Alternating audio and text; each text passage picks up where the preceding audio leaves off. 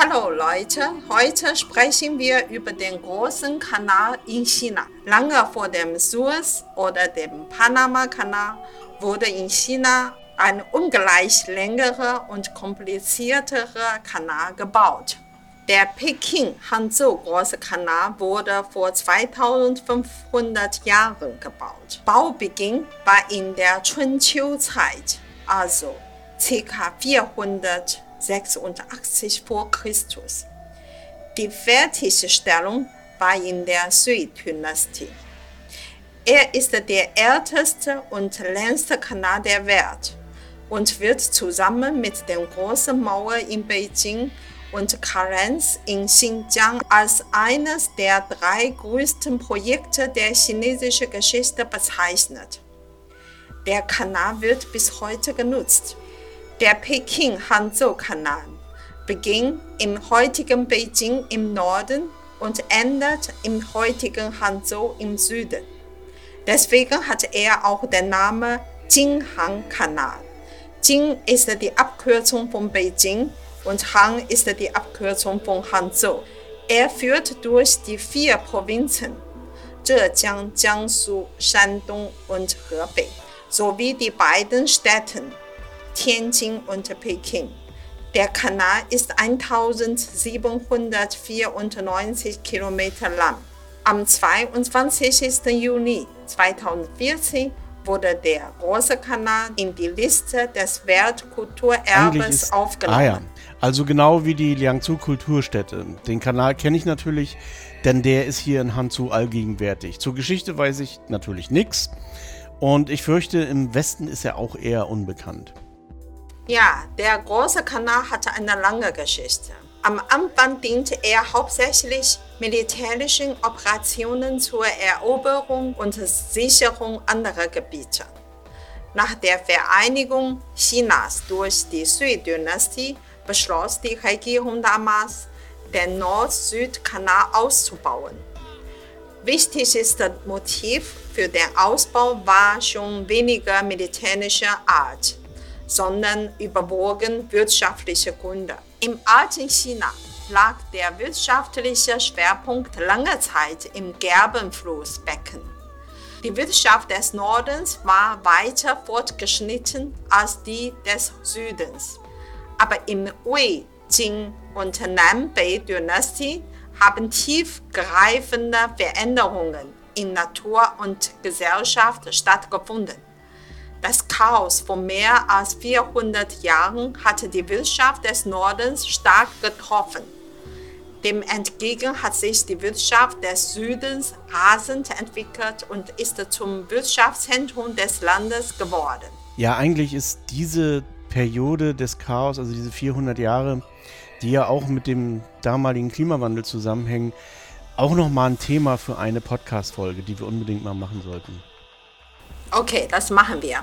Nachdem die Sui-Dynastie das ganze Land vereint hat, wurde Chang'an, heute Xi'an, als Hauptstadt etabliert und sein politisches Zentrum konnte sich mit der Entwicklung des wirtschaftlichen Schwerpunkts nicht nach Süden verlagern. Daher muss das Land das Management des Südens stärken.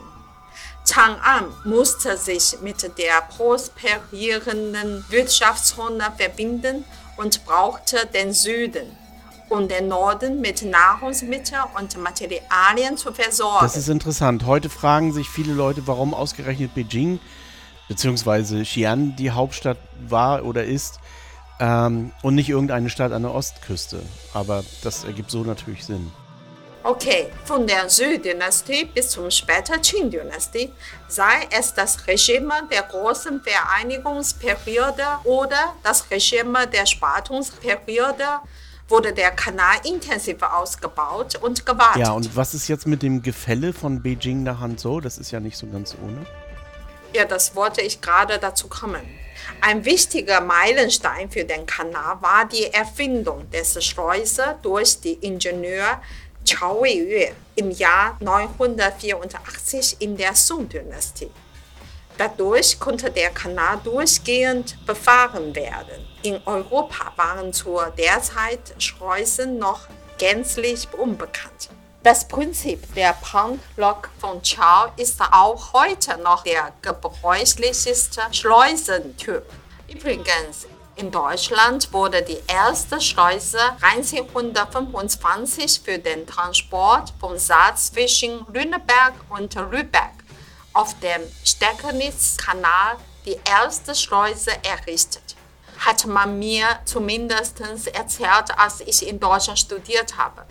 Äh, in der Tat, zwar ist der Kanal nicht mehr in Betrieb, er hat nur 500 Jahre existiert, aber es gibt dort äh, noch ein paar Schleusen zu besichtigen.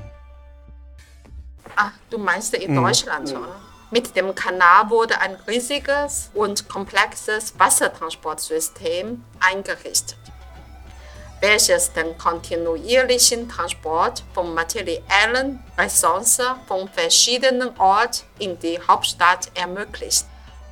Die Kultur entlang des Kanals über die Jahrtausende ist das Produkt der Bewirtschaftung des Kanals.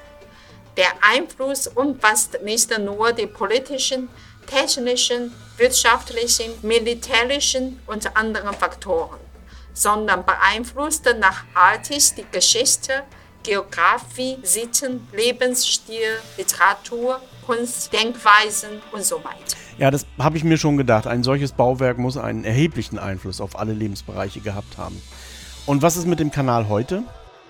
Ja, nach der Gründung der Volksrepublik hat der Staat viele Abschnitte des Kanals ausgebaggert, viele neue Schiffsschleusen errichtet und die Wasserversorgung und andere technische Probleme gelöst. Nach dem Umbau vom Liangjin-Kanal in Shandong im Norden bis zum Jiangnan-Kanal in Zhejiang im Süden ist die gesamte Strecke auf rund 980 Kilometer schiffbar und wird gleichzeitig für den Wassertransport zur Bewässerung genutzt.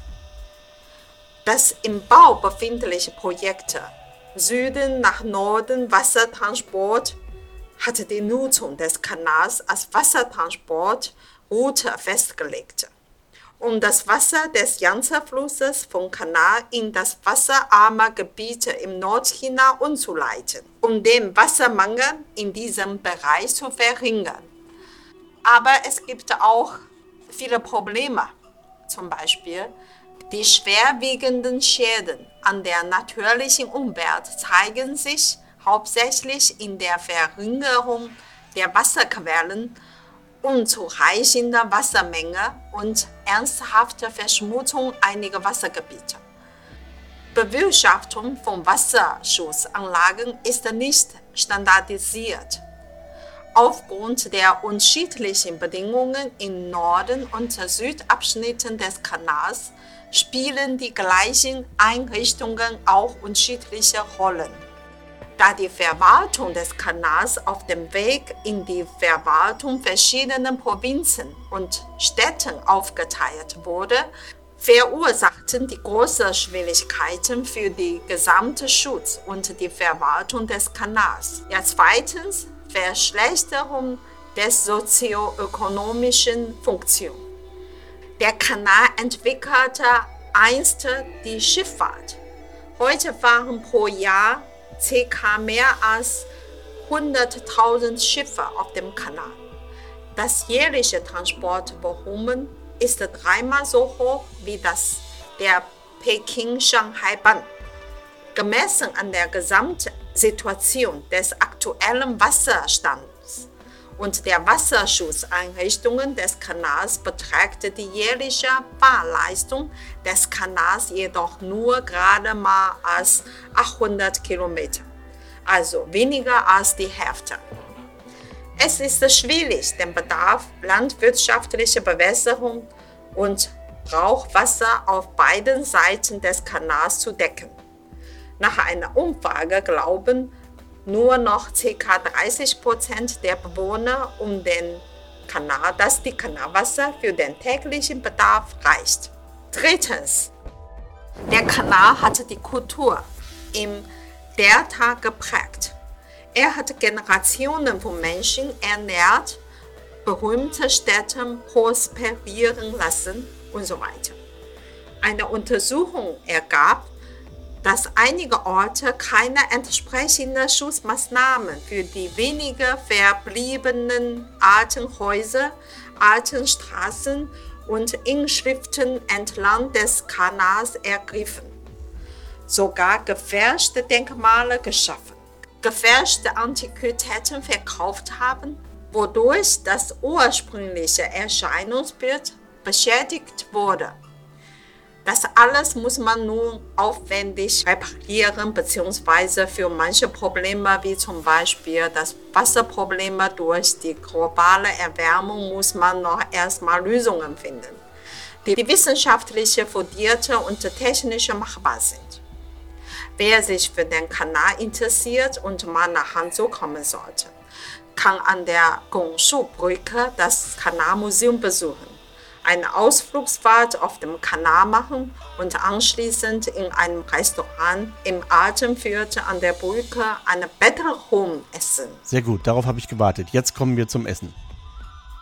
Okay, das Better Home ist eine klassische Hanzhouer Delikatessen und das Rezept findet ihr in den Show Notes. Okay, das war's für heute und bis nächstes Mal. Bis dann, bye bye. Bye bye. bye, bye.